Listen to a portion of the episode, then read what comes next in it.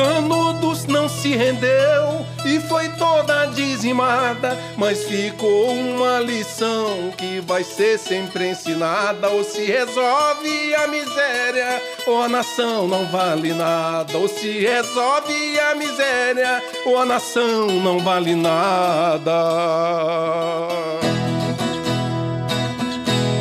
Depois de um ano de guerra e seguidas derrotas das tropas do governo, Canudos foi finalmente dizimada, sem se render.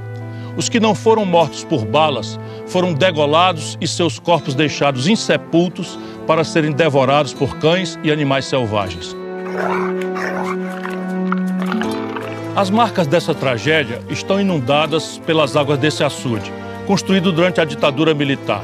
Aqui embaixo estão as ruínas de Canudos, ossos e outros fragmentos mas a memória do que aconteceu continua muito viva em toda a região.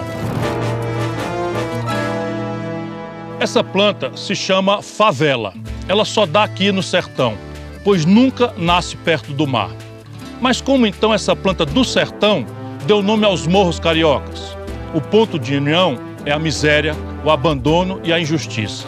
Ali mais adiante ficava o Morro da Favela, onde havia muitas dessas plantas e onde as tropas do exército se escondiam para atacar canudos.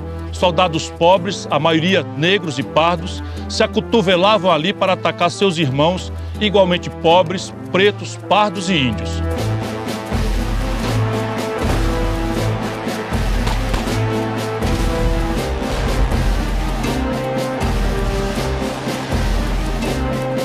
Terminada a guerra, os soldados ainda mais pobres e mais maltrapilhos voltaram para o Rio. Lá não receberam os soldos que lhes prometeram e ficaram mais miseráveis do que eram antes da guerra. Sem emprego e sem casa para morar, ocuparam os morros perto do centro do Rio. E numa trágica ironia, passaram a chamá-los de favelas. As mesmas favelas onde hoje moram seus descendentes negros, pardos e pobres, que morrem em uma guerra diária, interminável, dramática e injusta, vítima de balas da polícia, das milícias e do narcotráfico. Esse absurdo precisa acabar. Os brasileiros pobres não podem continuar morrendo nessa guerra sem quartel.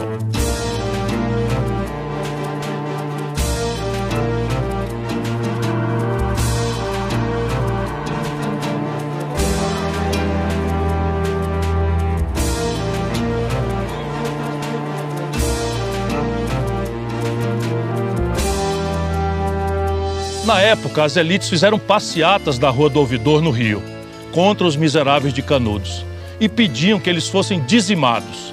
Criou-se uma guerra do país inteiro contra um minúsculo povoado perdido nos sertões. Hoje, as elites brasileiras não fazem manifestações diretas contra os pobres das favelas, os pobres dos sertões e os pobres de todas as periferias, mas utilizam as armas da usura, da ganância, do preconceito e do esquecimento.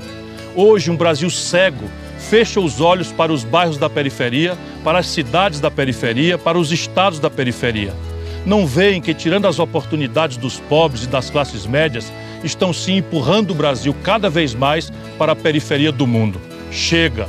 Precisamos colocar nosso povo e nosso belo país no centro do progresso e das decisões mundiais. Este é o seu verdadeiro lugar na história.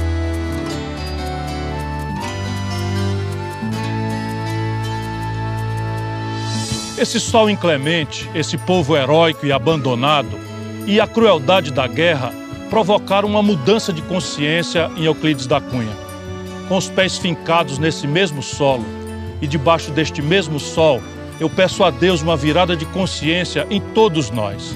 O Brasil não vai resolver sua tragédia social com o abandono dos pobres, como faz Bolsonaro, nem com a enrolação e distribuição de migalhas aos miseráveis, como faz Lula muito menos com o abandono da classe média, como fazem os dois.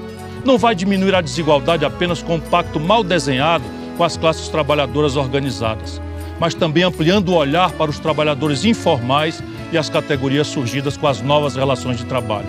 Jamais um pacto serviu com as elites sanguessugas, mas com uma parceria sólida com as elites modernas e produtivas.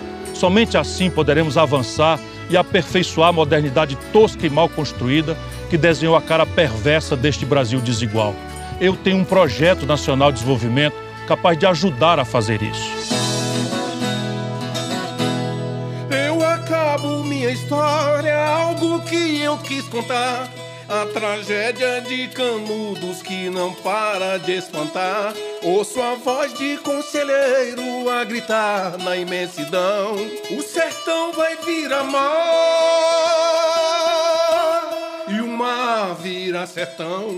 O sertão vai virar mar e o mar vira sertão. Chega! Precisamos colocar nosso povo e nosso belo país no centro do progresso e das decisões mundiais. Este é o seu verdadeiro lugar na história.